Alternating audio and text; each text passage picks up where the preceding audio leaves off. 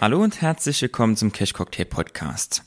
Mein heutiger Gast ist Lars Eriksen. Lars ist seit über 25 Jahren hauptberuflicher Trader und Investor und heute einer der größten deutschen Finanz-YouTuber, mehr als einer Viertelmillion Abonnenten. Wir haben über die aktuelle Berichtssaison gesprochen, den aktuellen Markt und die Frage, wie es weitergehen könnte an den Aktienmärkten. Dazu hat Lars erzählt, welche Branchen und Aktien er jetzt besonders interessant findet, aber es ging auch um diverse Aktien, auf die er zum aktuellen Zeitpunkt überhaupt keine Lust hat und die er überhaupt nicht attraktiv findet. Um die Aktualität möglichst gut zu wahren, haben wir das Aufnahmedatum auch so gewählt, dass es möglichst nah am Erscheinungsdatum liegt. Aller Umstände zum Trotz, so mitten in der Saison von Fasching und Karneval, war meine Stimme zu Beginn der Aufnahme doch etwas mitgenommen, deshalb auch die ein, zwei Anspielungen von Lars zu diesem Thema. Aber die Stimme hat durchgehalten Lars hat etwas mehr gesprochen und so ist es, denke ich, am Ende eine richtig gute Folge geworden. Aber davon könnt ihr euch gleich erst selbst überzeugen. Zuvor möchte ich euch aber noch ganz kurz den Sponsor der heutigen Folge vorstellen. Das ist die Consorsbank, bei der es aktuell ein wirklich sehr, sehr gutes Angebot gibt. Wenn ihr dort ein neues Depot eröffnet, handelt ihr nicht nur 12 Monate für 95 Cent Ordergebühren, sondern es gibt neben eurem kostenlosen Depot direkt auch noch ein Tagesgeldkonto dabei, bei dem ihr 2,1% Zinsen erhaltet. Ein Angebot, was ich selbst auch nutze, denn warum soll das Geld auf dem Girokonto liegen, wo es überhaupt nichts gibt? Dann lieber 2,1% Zinsen kassieren für die Kohle, die man eben nicht investieren will.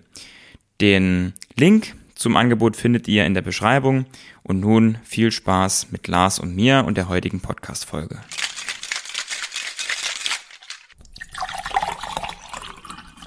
Lars, vielen Dank für deine Zeit, dass du ähm, uns wieder beehrst im Podcast. Sehr cool. Beim letzten Mal gab es da auch viel positives Feedback von den Usern, auch für deine ähm, persönliche Ehrlichkeit, kann man sagen, auch bei persönlichen Fragen. Heute reden wir aber mehr über den Markt, über die aktuelle Berichtssaison, über aktuelle Themen. Und bevor wir da ja konkret über aktuelle Quartalszahlen und den Markt sprechen, vielleicht kannst du uns so ein bisschen mitnehmen. Wie gehst du denn allgemein bei der Berichtssaison vor? Bei Unternehmen, die du selbst im Depot hast, schaust du da ähm, oft nur auf die nackten Zahlen oder hörst du dir immer auch die Calls an, dass die Leute mal so ein bisschen verstehen, wie man da vorgeht? Das hängt ein bisschen davon ab, in welches Depot ich gerade schaue.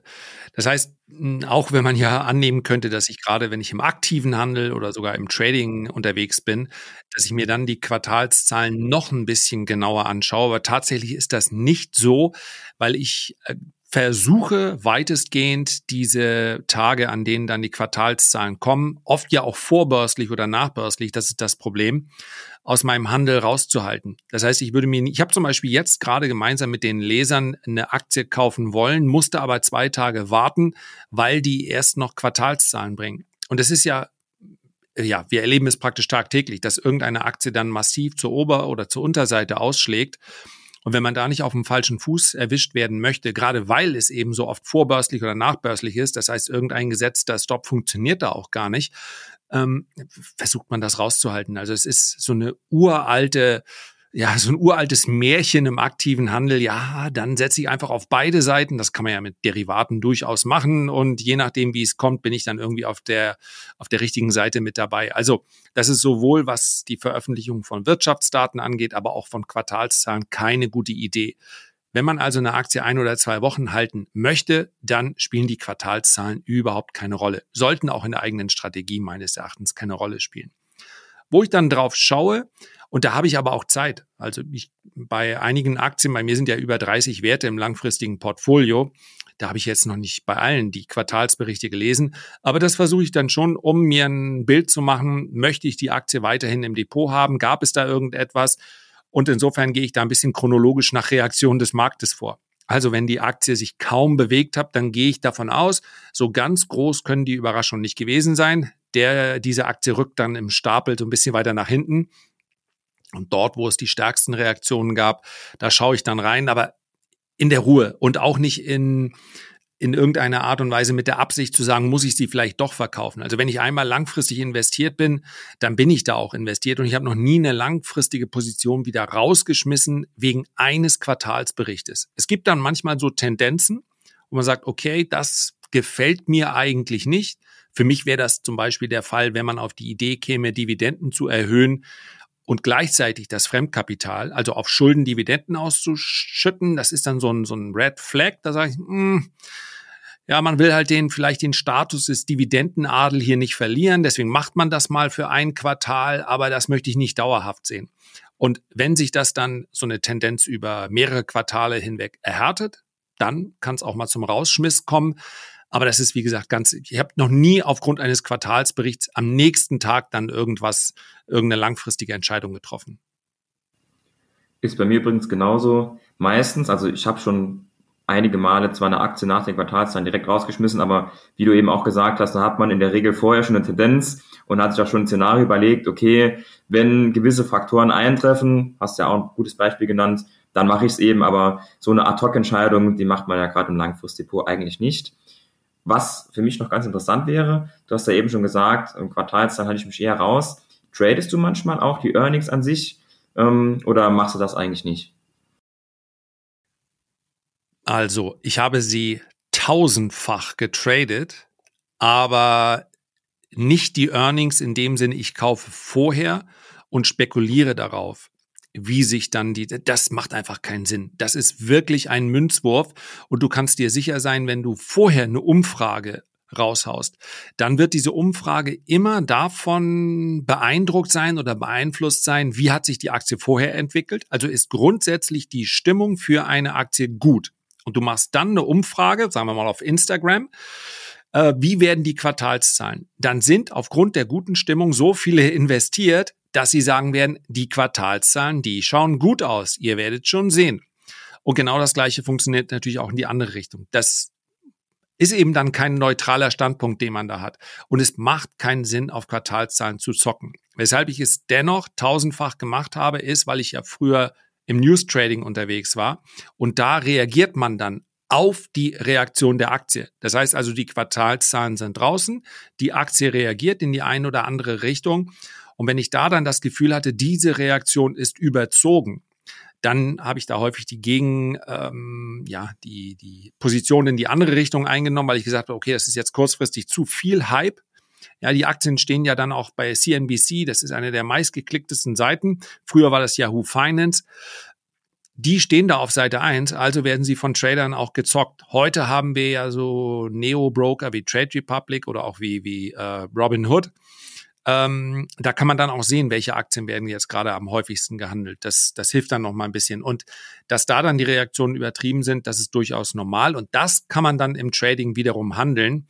Aber das ist, glaube ich, ein bisschen was anderes als, ja, als man sich vielleicht vorstellt. Ich habe so eine Ahnung, wie die Zahlen ausfallen könnten. Ja, eine Ahnung haben wir alle immer, aber äh, das ist keine Strategie. Vor allem, weil ich auch nie vorher weiß, wie ich dann meinen Stop setzen soll. Also eine Aktie, die 30 Prozent steigen oder fallen kann, das ist einfach nicht äh, umzusetzen. Und es geht im ersten Moment immer um die Kontrolle des Risikos. Das ist da nicht möglich. Ich hoffe, ähm, dass viele Leute sich daran Beispiel nehmen und genau zugehört haben, denn ich erlebe es oft in den privaten Nachrichten, wo die Leute dann schreiben, ich spekuliere auf die Earnings und wenn man jetzt dann hört, der Lars, der macht das seit Jahrzehnten, Trading, aber er spekuliert eben nicht in der Form, dass er vor den Earnings etwas kauft, dann sollte man sich vielleicht überlegen, okay, wenn der Profi das nicht macht, dann sollte ich das vielleicht auch nicht machen, weil die Ertragschancen dann nicht so groß sind. Ähm, ja, aber die Erfahrung muss vielleicht jeder ein, zweimal machen. Öfter sollte es vielleicht dann nicht sein im Interesse des eigenen Depots. Aber vielleicht ist das ja auch, du hast mir erzählt, bei euch in der Region wird Karneval gefeiert und wir sind gerade in der Zeit, vielleicht sagt mir ja auch einfach nur, ach, ich will doch nur ein bisschen Spaß haben. Also, dann kannst du natürlich alles. Aber das sollte natürlich möglichst Geld sein, was du dann aus deiner eigenen Portokasse, egal wie groß sie nun ist, einfach rausnimmst und sagst, ja, normalerweise hätte ich es heute versoffen, dann kann ich das ja auch mal damit machen. Also in der Größenordnung, ich, ich will jetzt niemandem den Spaß an der Börse hier irgendwie vermiesen. Aber das muss dann einfach auch was sein, was echt spielerischen Charakter hat. Und vielleicht macht es ja mehr Spaß als, als Casino. Ich weiß nicht, ob die da heute noch kostenlose Getränke ausgeben. Das war früher so. Äh, ja, nur, nur darum geht es. Man kann halt keine Strategien aufbauen. Es gibt keine Strategien, die funktionieren, bei denen ich das Risiko nicht begrenzen kann. Und aufgrund der Kurslücke, die dort entsteht, kann ich es nicht begrenzen. Ja, Einwand ist berechtigt. Wenn ich einen KO habe an einer bestimmten Stelle in meinem Zertifikat, dann kann ich natürlich damit theoretisch das Risiko begrenzen auf den, auf die eingesetzte Summe. Aber es ist schwierig und wenn dann im Tagesverlauf eine Erholung kommt, beispielsweise, dann bin ich halt trotzdem nicht dabei gewesen. Also, ähm, wie du schon sagst, es ist, es gibt bessere Ideen an der Börse. Sehr gute Punkte. Das, das mit dem Spaß höre ich nämlich sehr, sehr oft als Argument. Also zum einen erstmal die ganz wichtigen Sachen. Getränke in den großen Casinos sind, glaube ich, immer noch umsonst. Zumindest war ich letzte Woche in Macau und dort, äh, dort ist es mal so. Ich denke, die deutschen Casinos nehmen sich da auch ein Vorbild. Nee, aber jetzt im Ernst, ähm, ich, ich höre das Spaßargument sehr, sehr häufig. Auch, ähm, ich weiß nicht, ob, ob du das auch hast, ähm, wenn die Leute dann sagen, ja, ich mache das Thema Einzelaktien auch oft aus Spaß, eben nicht aus Renditegründen. Und dann sage ich, ja, wie sieht's denn aus mit der Performance und vielleicht ein ETF auch? Ähm, guckst du da auch drauf? Und dann ist die Antwort oft, ja, nee, ich stehe lieber Einzelaktien, weil es mir Spaß macht. Und dann bin ich auch bei deinem Punkt, ja, den Spaß, den kannst du doch mit einem ganz kleinen Teil haben, wenn es irgendwie darum geht, Spaß zu haben. Warum dann nicht ähm, die Zeit auch sparen ähm, und dann auf einen ETF setzen und dann auf Einzelaktien? Weil meistens, wenn die Leute ja schon kommen und fragen einen Instagrammer, ja, was ist denn mit Aktie XY los? Dann sind wir ja meist schon an dem Punkt, wo man sagt, okay, sind Einzelaktien das wirklich das Richtige für dich? Und dann nehme ich oft das Argument, was du auch gebracht hast, wenn du Spaß haben willst, dann tob dich doch anders aus, aber doch nicht mit dem Großteil deines Vermögens. Ja, absolut. Also du musst ja halt vorher sein, äh, ein Opfer ist ja jemand, der sich schlecht fühlt. Und wenn du, also wenn ich jetzt zu Let's Dance gehen würde, bei RTL, die haben nicht gefragt, ja. Aber wenn, dann weiß ich vorher, okay, ich bin Opfer, ich fühle mich auch richtig schlecht dabei. Ich möchte so nicht behandelt werden, ich will auch nicht, dass mich jemand dabei sieht.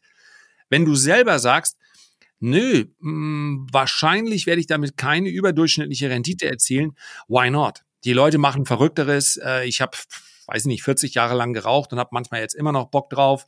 Oder äh, im Karneval sieht man wahrscheinlich auch Leute, wo man sagt, na, ob das jetzt dauerhaft so eine gesundheitlich fördernde Strategie ist, man weiß es nicht. Also ich will den Menschen überhaupt nicht seine Eigenheiten und auch seinen Spaß und seine Freude nehmen. Und tatsächlich ist ja am Ende des Tages Geld auch ein Mittel, um vielleicht Freude zu haben. Es ist ja das Leben nicht nur Vorsorge und nur Rendite. Also all das kann ich durchaus verstehen, wenn man eben auch entsprechend die Erwartungshaltung mitbringt. Und das ist eben häufig, ich habe gerade gelesen bzw. gehört bei Robinhood, also diesem großen Neo-Broker in den USA, die verdienen über 80 Prozent ihres Geldes. Ja, verdienen ist vielleicht der falsche Wort für eine verlustbringende äh, Unternehmen, aber das, was also in den, in den Earnings mit drin ist, verdienen die mit den Optionsgeschäften ihrer Anleger. Das heißt also, sie verdienen viel mehr, wenn ihre Anleger zocken. Und 80 Prozent dieser Geschäfte in Optionen sind Verlustgeschäfte. Das heißt also 30 Milliarden an Zufluss in den letzten zwölf Monaten, glaube ich, hat nicht dazu geführt, dass das Gesamtvolumen der verwalteten Gelder oder der Gelder, die dort eingelagert sind, gestiegen ist. Was heißt das? Ja, 30 Milliarden haben die einfach verzockt. So. Und wenn man jetzt in dieser Gruppe mit drin ist und sagt, I don't care. Es ist einfach für mich ähm, eine, eine, eine Form der Unterhaltung dann ist das völlig in Ordnung. Aber ich glaube, viele gehen mit dem Anspruch ran und sagen, nee, ja, äh, ich will einfach mehr Rendite, mehr Kick. Und da ist das Einfachste hin und wieder, vielleicht so wie bei den Quartalsberichten, einmal im Quartal, spätestens aber einmal im Jahr dann den Taschenrechner rauszunehmen, Strich drunter zu machen und sagen, ja, wie erfolgreich war ich eigentlich? Und ich befürchte, ich wünsche es mir nicht, weil das auch für die Aktienkultur in Deutschland nicht gut ist, aber ich befürchte, bei vielen steht dann kein positives Vorzeichen oder eines, welches kleiner ist als die Rendite, die der Gesamtmarkt gebracht hat. Und dann ist es eben eigentlich auch nicht sinnvoll, weil der Aufwand eben größer war. Deswegen, ja, Spaßfaktor ist gut und schön, wenn man sagt, es ist für mich eben auch nur Spaß. Aber wenn Rendite bei rauskommen soll, dann muss man wirklich auch genau nachrechnen und auch mit sich selber ja, kritisch ins Gericht gehen. Die Erwartungshaltung muss passen, genau. Apropos Erwartungshaltung, Bisher sind ja viele Analysten sehr positiv überrascht von den robusten und positiven Ergebnissen. Vielleicht auch ein Grund für die Rallye der vergangenen Wochen. Vielleicht kannst du das mal etwas erklären. Der eine oder andere wird es nicht ganz verstehen. Warum ist das denn so schwierig für die Unternehmen mit der Inflation umzugehen? Denn das Argument habe ich auch schon bei uns gelesen. Ja, wenn ja alles teurer wird, verdienen ja alle Unternehmen irgendwann mehr, vielleicht nicht direkt, aber irgendwann noch sicher. Warum ist das denn so kritisch und warum rechnen viele Analysten damit, dass die Ergebnisse jetzt erstmal schwierig sein werden?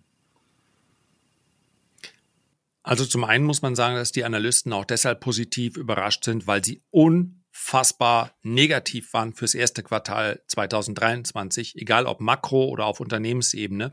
Wenn man natürlich erwartet, alles geht den Bach runter, also in Form einer schweren Rezession, auch die Indizes werden massiv einbrechen. Das waren wirklich neun von zehn Analysen, sahen genauso aus dann muss man wohl zwangsläufig ein paar Wochen später zugeben, okay, ich bin positiv überrascht worden, was so klingt, als sei irgendwie die Planetenkonstellation jetzt anders und man habe doch eigentlich recht gehabt, damit konnte man so nicht vorhersehen. Ist aber ein anderes Thema, ist auch kein ganz einfacher Job, so ein Analyst zu sein. Und was die Unternehmen angeht, hier muss man ganz klar unterscheiden und ich glaube, das ist was, was man sich durchaus auch oder ein Filter, den man prüfend über sein eigenes Depot legen kann. Wir sehen ganz stark den Unterschied zwischen Unternehmen, die gewisse, eine gewisse Preissetzungsmacht haben und Unternehmen, die das eben nicht haben, weil sie einer von vielen im Wettbewerb sind. Und das ist meines Erachtens genau das Problem bei vielen Tech-Werten. Es gibt eben mehr als einen Cloud-Anbieter. Also selbst Cloud-Anbieter hat, ja, es gibt die großen, es gibt Amazon, es gibt Google, es gibt Azure von Microsoft. Und dann gibt es noch ganz, ganz viele kleine. Und da muss man sich natürlich fragen, was haben die für eine Preissetzungsmacht? Insbesondere die aus der zweiten und dritten Reihe. Und die Frage ist gerade jetzt auch gerechtfertigt, weil so viele von den Unternehmen, die so unter die Räder gekommen sind, sich gerade so schön erholt haben. Und ich kann mir vorstellen, dass daraus der Gedanke steht, das war es vielleicht. Und das mag im Einzelfall so sein, aber wer sagt, oder wer vor vier Monaten gesagt hat, Mann, bei der nächsten Gelegenheit haue ich die Aktie raus, das war einfach nicht, was ich mir gewünscht habe. Wahrscheinlich ist jetzt gerade der Zeitpunkt, dann die Frage sich nochmal zu stellen, will ich das Unternehmen wirklich längerfristig haben? Denn diese Preissetzungsmacht, also ein ganz einfaches Beispiel. Coca-Cola hat im Oktober 2022 seine Preise um acht Prozent angehoben und wir haben die Quartalszahlen fürs vierte Quartal 22 und wissen, der Konsum an Coca-Cola ist nicht zurückgegangen. Warum? Weil die Leute sagen, ob die Dose jetzt 1,20 oder 1,30 kostet, ja, kommt, glaube ich, ungefähr hin mit den acht Prozent. Ähm, ich bezahle sie, ich bezahle es trotzdem, weil es halt Coca-Cola ist und ich trinke immer Coca-Cola und nicht irgendeine anderen Anbieter. Und jetzt haben sie, obwohl die Inflation ja vom Top um fast vier Prozent zurückgegangen ist, haben sie mit der Verkündung der Quartalszahlen gesagt, die Preise, die, die heben wir nochmal an. Weil die Rohstoffpreise sind ja so, also sprich, Coca-Cola verbessert seine Marge dadurch, dass sie die Preise anheben, weil sie sagen, selbst wenn vielleicht der Konsum dadurch ein bisschen geringer wird oder nur weniger wächst, dann macht das für uns Sinn, weil wenn ein Prozent der Menschen weniger Coca-Cola trinken, aber wir die Preise um acht Prozent anheben, dann geht sich das aus. So, und Coca-Cola ist ein sehr plakatives Beispiel für eine Preissetzungsmacht. Man könnte auch nennen, ähm, ich habe sie selber schon mal im Video genannt. Das ist keine Empfehlung. Ich bin überhaupt nicht in Harley Davidson investiert. Ich nutze das Produkt auch nicht. Aber Harley Davidson wäre ein anderes Beispiel. Ja, welche anderen? Es gibt sicher andere Hersteller, die so ähm, Shopper für ältere Herren äh, herstellen. Aber Harley Davidson ist halt Harley Davidson, Preissetzungsmacht. Und das gilt eben auch für einige andere Marken. Und solche Marken würde ich in so einer Marktphase im Depot haben, denn die können höhere Preise durchsetzen. Und das kann eben das Software oder Software as a Service äh, Unternehmen in der dritten Reihe, ja, Nummer 12, was die großen Unternehmen angeht in der Liste, kann das eben nicht, sondern muss aufgrund der konjunkturellen Schwäche vielleicht sogar die Preise senken, um wettbewerbsfähig zu bleiben. Und deswegen gibt es Unternehmen, die von Inflation profitieren, denn ja, wer mitgerechnet hat, Coca-Cola hat also äh, unter dem Strich nach Inflation seine Preise deutlich erhöht. Das ist Preissetzungsmacht und die haben ganz, ganz viele nicht. Und das sehen wir zum Teil auch. Die Anzahl der Entlassungen bei Coca-Cola war null. Ja, wir wissen auch nicht, wie viele sie eingestellt haben. Man braucht für Produktion auch einfach weniger Leute. Aber wir dürfen davon ausgehen, dass Meta bei sich äh, eine geringere Preissetzungsmacht sieht, denn äh, deren Marge verbessert sich dadurch, dass sie Leute auf die Straße werfen. Und ich will das gar nicht kritisieren. Es wurde auch unglaublich viel eingestellt. Das muss man auch mal betrachten. Aber man fragt sich natürlich hin und wieder, ist ein anderes Thema. Ja, was hast du denn vorher gemacht, wenn du auf 20.000 Leute einfach verzichten kannst? Ja, das ist, weiß ich, ich habe ja nie ein großes Unternehmen geführt, aber von außen betrachtet denkst du, ob sich das Management dieses Jahr jetzt Boni auszahlen sollte. Wir wissen es nicht, aber das ist der große Unterschied. Und das ist das eben, was ganz viele Softwareunternehmen nicht haben. Die Frage, die Userfrage, ich hätte sie auch beantworten können, aber ich habe mir vorher schon gedacht, der Lars will das bestimmt cool erklären und du hast mich auf jeden Fall nicht enttäuscht. Also so, so gut wie du hättest auf jeden Fall nicht erklären können. Auch sehr, ähm, sehr anschaulich mit den, mit den Beispielen auf jeden Fall. Ähm, schauen wir jetzt mal ähm, auf die konkreten Unternehmen. Was war bisher eine positive Überraschung, die dich ähm, jetzt, was die Zahlen angeht, positiv überrascht hat? Mm, also einzelne ja, einzelne Unternehmen haben jetzt bei mir gar nicht so rausgestochen, muss ich sagen, wobei ich auch den Stapel, das gebe ich offen zu, weil wir im Moment einiges an Projekten so auf dem Tisch haben. Äh, der Stapel mit den Unternehmensergebnissen ist auch noch relativ dick. Ich habe viele auch noch gar nicht durchgearbeitet. Äh, was mir eben aufgefallen ist, ist, wie äh, sind vielleicht zwei Tendenzen. A, dass die Börse dann doch so simpel erstmal reagiert hat, dass sie sagt, okay, äh, acht Prozent der Leute werden entlassen. Das stärkt die Kostenseite, Daumen nach oben und ja, dementsprechend haben die Aktienkurse teilweise sehr, sehr positiv reagiert. Da muss man ja. einfach aufpassen. Ja. Teilweise wie beim Feuerwerk. Also hier äh, 17% plus, da knallen die Korken 30% plus. Äh, wenn man da sich quer geguckt hat, das war wirklich Wahnsinn, was da teilweise abging die letzten Tage. Absolut. Also für mich wäre die große Überschrift dieser Quartalszahlen wäre, wenn man es vorsichtig oder warnend formulieren würde, Achtung, Einmaleffekte.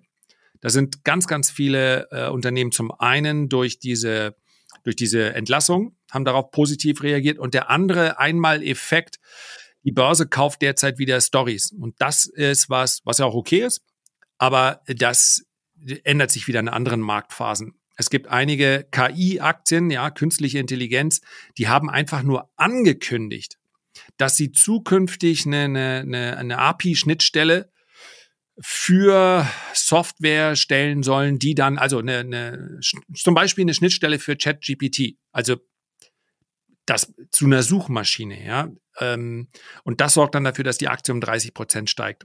Und das sind für mich Effekte, die werden wieder äh, egalisiert. Also das heißt ja erstmal gar nichts. Das ist ja so, als ob ich sagen würde, weißt du was, wir machen jetzt unsere ähm, Renditespezialisten. Am Ende des Tages fragen wir immer noch mal ChatGPT, ob das so in Ordnung war. Und dann äh, bestellen 30 Leute mehr, die, weil sie sagen, oh, dann ist das ja KI-proofed. also äh, das ist wirklich fast. Ich habe ja, ich glaube, ich kann die Aussage aufrechterhalten, weil mir noch kein Gegenbeispiel vorgekommen ist. Alle Aktien, die den Begriff KI beziehungsweise AI, also Artificial Intelligence, schon im Namen drin tragen. Hm, wie formuliere ich das jetzt? Ist ja nur mein Standpunkt. Finde ich nicht interessant. Sind teilweise total durch die Decke gegangen, jetzt unglaublich teuer. Und man fragt sich wirklich, wie, wie man damit Geld verdienen will. Aber wenn man in den Quartalszahlen gesagt hat, wir machen jetzt was mit äh, AI, dann ja, das ist aber eben echt ein Einmaleffekt. Also äh, Vorsicht, wer sich da blenden lässt, da wird sicherlich Geld verdient, aber ich würde immer nach den Schaufelherstellern gucken. Also wer stellt die Chips? Ähm, ich glaube, Nvidia hat hier einen relativ großen Marktanteil. Bin aktuell nicht investiert, aber danach sollte man eher schauen, als nach so einzelnen äh, Lösungen. Auch Microsoft verdient ja jetzt erstmal noch nichts damit, dass vielleicht Bing dann als Suchmaschine zwei äh, Prozent wächst. Also das ist alles noch sehr früh in diesem Stadium, ganz viel Hype. Ich habe auch ein Unternehmen im Depot, was das AI im Namen trägt. Ähm, und ich, ich sag mal so, äh, Ende letztes Jahr gekauft. Und da stellt sich aktuell für mich das Problem, äh, wie staffel ich meine Verkäufe so quasi, weil die Übertreibung, die ist ja wirklich für jeden zu sehen, aber ein sehr, sehr angenehmes Problem natürlich. Also hat mich sehr gefreut, dass mal ein Unternehmen, was man selbst im Depot hat, ähm, eine Spekulation dann mal, dass man den Fahnenzug mal komplett mitnimmt denn ähm, ja, aktuell ist ja eigentlich schon zu spät und äh, ja, habe natürlich große Teile meiner Position bereits wieder verkauft und nur noch ein paar Reststücke, dass ich auch dabei war, wenn es jetzt doch der Tenbagger wird in einem Jahr. Ähm, ja, aber letztendlich wird's, wie du eben schon gesagt hast, die, die Storys werden gekauft, so wie wir das Cannabis-Thema hatten. Und jetzt ist es eben das KI-Thema, so wie viele andere Themen in den letzten Jahren.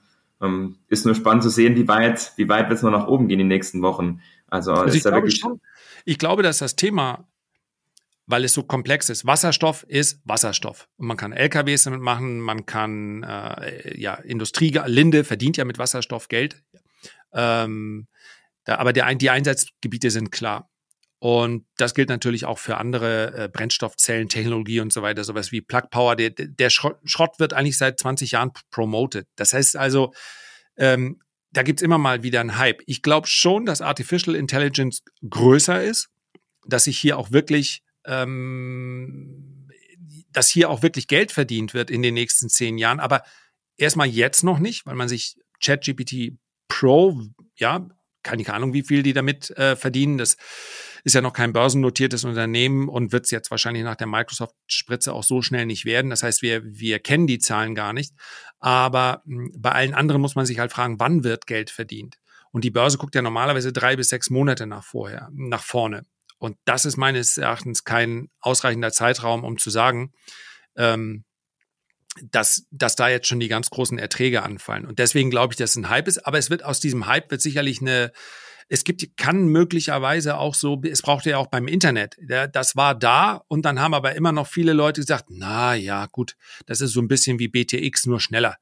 Also, und dann kam mit einmal Anwendungen, das waren ganz profane Anwendungen, die äh, dafür gesorgt haben, dass dann klar wurde, das ist nicht eine Entwicklung, sondern es ist so wie die, äh, wie der Mensch das Rad oder das Feuer und irgendwann dann die, äh, die in der Industrialisierung den Verbrenner und so weiter gefunden hat. Also das kann schon richtig groß werden.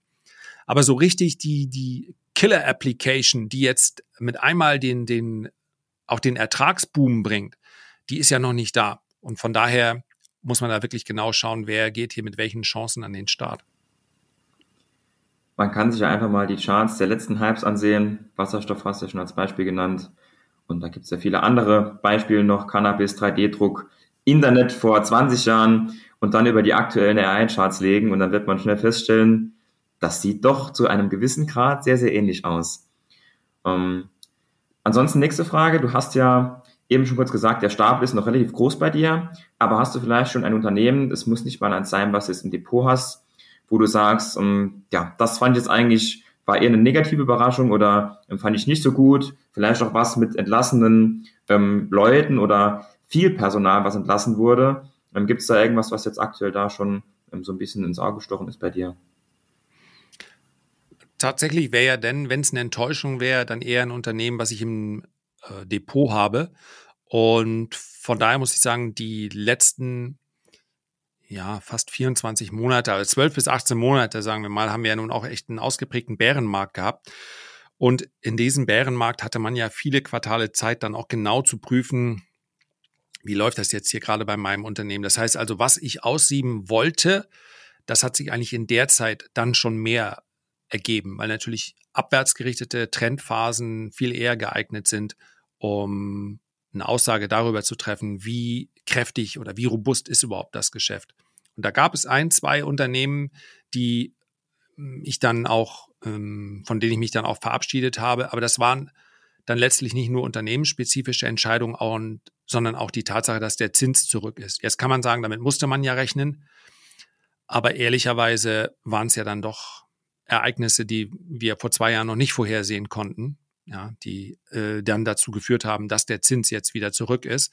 Und dann hat sich ja eben nach mehr als mehr als zehn Jahren seit 2008 ähm, hat sich das Umfeld verbessert. Und weil ich glaube, dass es sich jetzt eben auch nicht mehr zurückentwickelt, also die Zinsen werden sinken, aber ich glaube nicht, dass wir wieder im, beim Nullzins ankommen, dann ist es für einige Unternehmen eben auch nicht mehr oder für mich nicht mehr so interessant, in diesen Unternehmen investiert zu sein. Und von daher so die, die Auslese hat eigentlich vorher stattgefunden und da haben diese Quartalszahlen jetzt keine, keine neuen Erkenntnisse gebracht. Was ist denn aktuell für dich da interessant? Eben haben wir schon kurz die Unternehmen mit Preissetzungsfestmach angesprochen. Die finde ich jetzt vor allem die, bei denen das auf den ersten Blick ersichtlich wird, aktuell schon sehr, sehr teuer. Ähm, überall, wo Konsumgüter hinten dran stecken, das, ja, kann man die Charts auch sich angucken und erlebt dann auch große Steigerungen in den letzten zwölf Monaten. Wo siehst du aktuell attraktive Bewertungsniveaus? Ja, wenn wir jetzt heute sprechen, dann sehe ich eigentlich nur spekulativ attraktive Bewertungsniveaus. Also wenn du sagst, wirklich in der langfristigen Story, wir sind halt in den Indizes jetzt knapp unterm Allzeithoch gewesen in Europa und ähm, vieles hat sich so weit erholt, die Schnäppchen sind eben nicht mehr da. Also weder im Value-Bereich noch im äh, Wachstumsbereich. Das, das kann man eben auch nicht erwarten, dass eine Börse dann steigt und steigt und steigt und dann sagt, oh, guck mal, da ist der Sektor, den haben die ja alle vergessen. Da steige ich jetzt ein. Aber wenn man es ein bisschen spekulativer angehen will, dann würde ich sagen, dass der Gold ist jetzt deutlich zurückgekommen und die Goldunternehmen haben eigentlich in den letzten Jahren ihre Hausaufgaben gemacht. Also haben ihre Kostenstruktur deutlich äh, verbessert.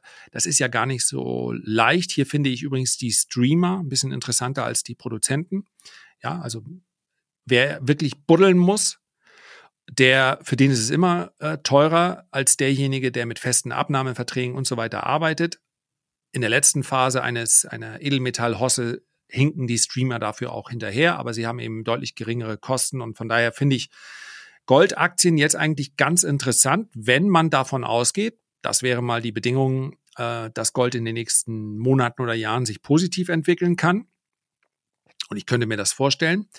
Und ich weiß nicht, ob wir beim letzten Mal drüber gesprochen haben, Rohstoffe laufen auch eindeutig in eine Knappheitssituation hinein. Und ich glaube, ich habe beim letzten Mal schon gesagt, man darf aber nicht vergessen, die können trotzdem vorübergehend fallen. Denn Rezession hinterlässt immer Spuren bei Rohstoffen. Und drei bis sechs Monate Börsenausblick, auch sowas wie Kupfer kann deutlich unter Druck geraten. Aber es führt eigentlich kein Weg daran vorbei, dass wir hier im Laufe der nächsten Jahre höhere Notierungen sehen. Und ob man dann ein großes Bergbauunternehmen nimmt oder ob man sich auf ähm, Kupferproduzenten wie Freeport zum Beispiel konzentriert, das ist, hängt auch so ein bisschen davon ab, wie die Strategie ist. Bei Freeport gibt es zwar Dividende, aber äh, das Unternehmen wird eher über den Kurs profitieren, wenn sich die Situation im Kupfermarkt so entwickelt, wie es viele erwarten. Bei den großen Bergbauunternehmen, ich habe die jahrelang mehr oder weniger links liegen gelassen. Ich habe heute äh, zwei einfach im langfristigen Depot, weil sie sowohl Aufwärtspotenzial haben hinsichtlich dieser Knappheitssituation und sie schütten einfach Dividenden aus. Also selbst ein Unternehmen wie, wie Glencore, größter, größtes Bergbauunternehmen der Welt, ja, ist ein bisschen spekulativer, weil der, die Handelsabteilung von Glencore recht groß ist. Das heißt, die handeln eben auch mit diesen Rohstoffen. Das kann auch mal schlechter laufen, als man sich das wünscht. Aber wenn man sich das anguckt, hat sich eigentlich über zehn Jahre nicht von der Stelle bewegt. Und das ist jetzt für mich erstmal kein Qualitätsmerkmal. Aber in der Zeit hast du 80 Prozent deines äh, dessen, was du investiert hast, wieder zurückbekommen in Form von Dividenden. Ja, und das insofern, ja, ich finde Rohstoffe immer noch vergleichsweise äh, günstig. Und wenn man davon ausgeht, dass die Zinsen nicht allzu stark sinken, da muss man sagen, Banken, insbesondere europäische Banken, das ist auch ein spekulativer Gedanke, sind dann auch nicht teuer. Die nächste Frage hast du damit schon zum Teil beantwortet, nämlich die Prognose für die kommenden Monate. Ähm, ich würde die Frage dann gerne ein bisschen ergänzen, denn du hast ja vor allem jetzt Dividendenaktien angesprochen. Wir hatten beim ersten Podcast schon speziell über Wachstumsaktien dann auch kurz sinniert, wie es denn die, letzten, die nächsten Monate so weitergehen könnte, weil da ja gerade wirklich alle ausschließlich Dividendenaktien wollten. Unser Washout nach unten, den wir uns äh, gewünscht haben, um Schnäppchen zu kaufen, der kam jetzt nicht so richtig. Ähm, wie siehst du das Ganze heute im Wachstumsbereich? Hast du trotzdem in den letzten Monaten da was eingesammelt? Ähm, aktuell hast du ja eben schon gesagt, sind wir von den Niveaus schon in allgemeinen Indizes relativ hoch. Wie, wie würdest du da gerade diese unprofitablen Wachstumsunternehmen auch einschätzen? Also da wäre ich weiterhin sehr kritisch, vor allen Dingen, weil diese unprofitablen Wachstumsunternehmen jetzt alle äh, unglaublich viel teurer sind. Einige haben da schon wieder echt richtig hohe und damit aus meiner Sicht auch abstruse Bewertung. Also die, die hm, Vorgabe, die wir beim letzten Mal oder den Vorschlag, den wir gemacht haben, äh, nimm doch Wachstumsaktien, aber nimm doch Wachstumsaktien, wo zumindest in der Planung drin ist, dass sie Geld verdienen werden die kann man so weitergeben. Und wir können sogar relativ, ich bin immer schon kritisch gewesen bei Delivery Hero. Es wäre eigentlich eine philosophische Frage. Ist das, wenn du ein Milliardenunternehmen gründest und du bringst es bis in den DAX, dann muss man ja erst einmal den Gründern sagen, Hut ab, Respekt. Das ist ja auch in Deutschland gar nicht so einfach. Plattformunternehmen und Skalierung und so weiter. Aber wenn man dann hinter, ohne denen jetzt irgendwie äh, kritisch gegenüberzutreten, aber ist es eigentlich eine Erfolgsstory, wenn du ein Unternehmen gegründet hast und das noch nie einen Cent verdient, sondern immer nur ein paar hundert Millionen verbrannt. Stelle ich einfach mal als offene Frage in den Raum. Das kann ja jeder selber entscheiden, weil wenn Aktionäre zum richtigen Zeitpunkt drin waren, haben sie ja durchaus profitiert, aber äh, Delivery Hero wird dieses Jahr, nächstes Jahr und wollen dann 2025, glaube ich, den Break-Even erreichen. Und ich glaube, solche Unternehmen, so wie zuletzt auch, die sind ja nicht mitgestiegen. Also die Börse unterscheidet da durchaus noch. Die werden weiterhin massiv unter Druck stehen. Und äh, wenn du äh, Gewinne abdiskontieren musst mit dem Zins, dann belastet das Unternehmen. Und viele von den Unternehmen, die jetzt wirklich auch nicht nur, aber auch im AI-Hype so gestiegen sind, werden meines Erachtens auch einen Großteil dieser Rallye wieder zurücknehmen. Dass der Washout gefehlt hat, hat es auch für mich nicht einfacher gemacht. Das heißt, ich bin in steigende Kurse dann sukzessive in einige Werte eingestiegen, ja, bei denen ich davon ausging, dass diese, diese Risikobereitschaft dazu führt, dass die Kurse steigen. Habe aber auch bei den allermeisten Teilgewinne realisiert, bin bei vielen auch schon wieder ganz raus. Das heißt nicht, dass jetzt das alles vorbei ist. Der, der DAX sieht für mich so, jetzt, das ist jetzt nicht das Maß aller Dinge, aber der DAX sieht für mich weiterhin so aus, als ob er auch neue Allzeithochs erreichen könnte. Nur, es fehlen wenige schlechte Nachrichten, um die Stimmung komplett zu ändern. So wie der Markt vorher zu pessimistisch war, ist er jetzt nicht zu optimistisch, aber er hat die Zinspause eingepreist. Und wenn, aus welchen Gründen auch immer, Jay Paul den Markt überzeugen kann oder möchte, dass es ist hier keine Zinspause. Ich hebe die Zinsen weiter an. Die Inflation steigt ähm, oder ist immer noch zu stark. Das ist nicht drin in den aktuellen Kursen. Und das muss man einfach wissen. Und deswegen, ich stelle mich ja gerne hin und sage, der Markt ist überkauft oder überverkauft. Die Leute sind zu optimistisch, zu pessimistisch. Die Investitionsquote ist aktuell immer noch zu niedrig in den USA. Das heißt, die Rallye kann weitergehen und die Überraschungen zur Oberseite können durchaus kommen. Aber klar ist auch, das Bewertungsniveau ist jetzt so hoch, dass man zumindest damit rechnen muss, dass die Kurse auch wieder deutlich zurückkommen. Und wem das zu wischiwaschi ist, ja, das, was die kurzfristige Marktentwicklung der nächsten Monate angeht, habe ich nur Wischiwaschi zu bieten. Das, ich kann mir beide Varianten sehr gut vorstellen. Und im aktiven Handel nutze ich ja dann auch ganz bewusst die Charttechnik, um zu sagen, okay, unter oberhalb dieses Preises bleibe ich drin, darunter steige ich aus. Es gibt einfach Marktphasen, in denen kannst du dir ein recht klares Bild machen. Aber das hier ist für mich im höchsten Grade offen, was in den nächsten Monaten passiert. Und äh, von daher ist für mich auch kein, keine Notwendigkeit, äh, dann den Helden zu spielen und zu sagen, ich gehe jetzt all in. Ich bin mit einigen Positionen im Markt, in steigende Kurse würde ich die auch vielleicht aufbauen, aber suche mir dann eher so Einzelstories raus, als die Aktien, die letztlich nur weiß nicht, wer das mal gesagt hat. Naja, wenn die Flut steigt, dann schwimmt auch Scheiße oben. Aber solche Werte kann man vielleicht dann auch mal langsam wieder rausnehmen aus dem Depot, ne? Ja, absolut. Ich musste eben kurz lachen bei Delivery Hero, weil das immer so dein, so ein bisschen dein Beispiel ist, ähm, dein Negativbeispiel. Und ich sehe die gar nicht so kritisch tatsächlich. Also ich habe sie nicht im Depot, aber habe sie, ja, ich sag mal auf der erweiterten Watchlist, weil ich das Modell doch relativ spannend finde. Aber eben deshalb sind sie ja auf der Watchlist, weil die Gewinne eben noch nicht absehbar sind. Also ich bin da auch wie also du. Die Nicht-Gewinne sind für mich in Ordnung. Ich habe auch Unternehmen im Depot, die haben noch nicht mal auf dem Plan 225 dass sie Gewinne machen. Und wenn du zum Beispiel im Biotech-Sektor gehst oder sowas, da darfst du das ja gar nicht. Du darfst einfach nicht die Erwartungshaltung. Du darfst nur darauf gucken, treiben die ihre äh, Forschung voran, äh, sind die durchfinanziert und so weiter. Das alles andere kannst du ja da vergessen. Delivery Hero ist halt, wenn sie jetzt noch, ich sag mal, Airbnb hat einen unglaublich starken Namen. Auch bei Airbnb konnte man ja lange kritisch sein und sagen, naja gut, nur Plattform, nur Skalierung, aber am Ende des Tages sprichst du heute über, hast du Hotel gemacht oder Airbnb? Dann sagst du vielleicht noch, okay, ich habe auch auf Booking geguckt, aber das war's. Aber es gibt halt in dem äh, Delivery Hero, hat halt aus meiner Sicht auch noch drei, vier starke, große Wettbewerber, ähm, Gorilla und hier der der englische, die äh, auch wie heißen die Take ähm, Take it easy heißen die bestimmt nicht, aber äh, komme jetzt gar nicht drauf.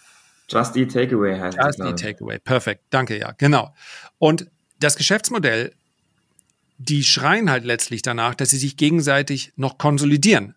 Und dann ist natürlich die Frage, okay, dann musst du, musst du letztlich, weil du das Wachstum nicht mehr ähm, äh, generisch herstellen kannst, musst du, obwohl du eigentlich gesagt hast, naja, eigentlich wollen wir jetzt dann wir wollen eigentlich gerne äh, wachsen und wir wollen auch profitabel werden, aber sorry, wir müssen die Übernahme jetzt machen, weil wenn du sie nicht machst, ist es auch nicht zum Vorteil für dich. Und bei Delivery Hero hat zum Beispiel gerade ähm, neue Schulden aufgenommen, um alte Schulden zu bezahlen. Das ist kein Red Flag, weil du natürlich sagen kannst, bei Wandelschuldverschreibungen, wenn ich für weniger Zins aufnehme und dann die alten Schulden kaufe, ist das korrekt. Aber es spricht halt dafür, dass sie damit rechnen, dass sie immer noch mal Zukäufe weitermachen müssen. Und wenn du in, einer, in einem Markt bist, das kann man nicht vergleichen mit Cannabis, aber auch dort wird kein Geld verdient, weil sie immer weiter konsolidieren müssen. Es gibt zu viele Anbieter für zu wenig Abnehmer. Das ist ja kein Geschäft. Sich Essen zu bestellen, ist ja kein Geschäft, welches jährlich, so wie das Cloud-Business, um 30 oder 35 Prozent wächst sondern im einstelligen Bereich. Wenn du dann zweistellig wachsen willst, dann musst du das Wachstum von anderen mit übernehmen. Und das ist meines Erachtens dann ähm, eine, äh, ja, also du spekulierst auf die Zukunft, das machst du immer an der Börse, aber die Zukunft des Erfolgs ist noch zu weit hin und du weißt nicht genau, wer gewinnt. So, um mal hier nur mein Delivery Hero Bashing zu konkretisieren. Nee, sehr gerne. Thema Wandelanleihen muss ich auch sagen, da finde ich auch, um noch einen Satz dazu zu verlieren, die Kommunikation bei Delivery Hero wirklich überhaupt nicht gut, ähm, was die Ausgabe angeht und wie das Unternehmen das Ganze dann kommuniziert auch gegenüber den Aktionären aber wollen wir auch gar nicht jetzt zu tief drauf eingehen. Ich hätte noch eine letzte Frage, Lars. Ähm, Markt allgemein, hast du eben gesagt, das wird dem einen oder anderen zu viel Wischiwaschi sein. Ähm, aber die Glaskugel, die haben wir ja schon so ein bisschen äh, bemüht. Ähm, nur meine Frage wäre jetzt Thema Cashquote. Ähm, du hast es auch schon richtig gesagt, in den USA, die großen Player, da ist die Cashquote noch relativ hoch. Und das ist auch so mein aktueller Gedankengang, den ich an Teilverkäufe denke ähm, so hoch wie da die Cashquote noch ist, da könnte die FOMO dann auch dort bald so richtig reinkicken, wenn dann die ganzen Kunden dann sagen, hey, wie sieht es aus? Das sind denn meine steigenden Aktienkurse? Warum ist hier die Cashquote so hoch? Und da, ja, bin ich auch sehr unentschlossen. Kannst du denn bei dir ähm, die Cashquote beziffern in deinem Depot oder im Langfristdepot? Ähm, wie sieht es da bei, bei dir aus aktuell? Kann ich tatsächlich nicht so gut, weil ich im langfristigen Depot habe ich keine Cash-Quote. Wenn ich sowieso zehn Jahre und mehr halte, dann äh, mache ich mir keine Gedanken über Timing und Cash halten wäre ja Timing.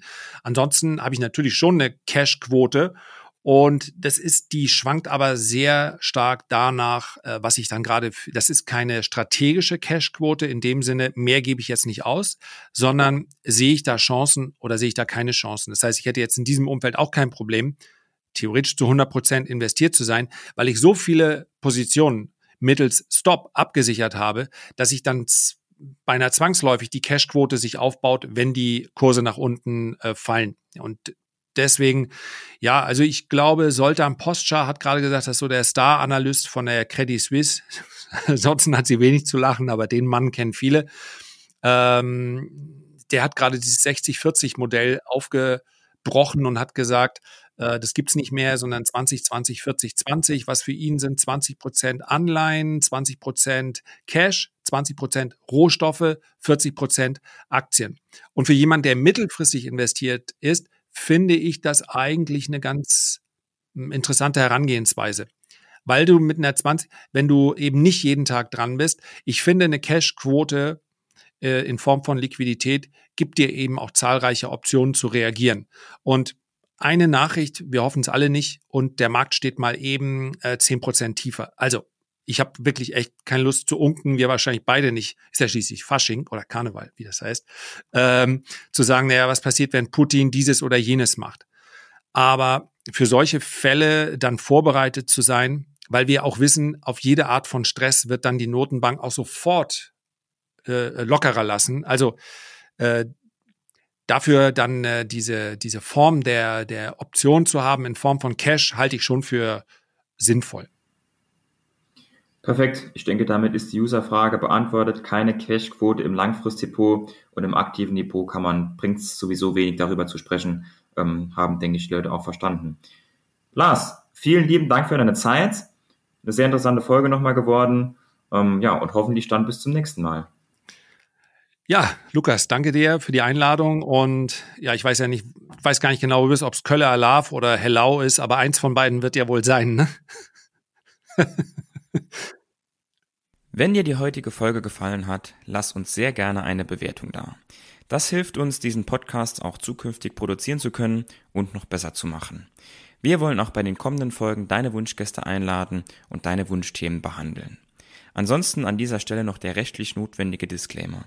Dieser Podcast dient lediglich der Allgemeininformation und gibt die persönliche Meinung von mir und meinen Gästen wieder. Alle Angaben erheben keinen Anspruch darauf, vollständig und richtig zu sein und sind zudem keine Handlungsempfehlung an dich, bestimmte Finanzinstrumente zu handeln. Wir sind also nicht verantwortlich, wenn du aufgrund unserer Inhalte Entscheidungen zu deiner Geldanlage triffst.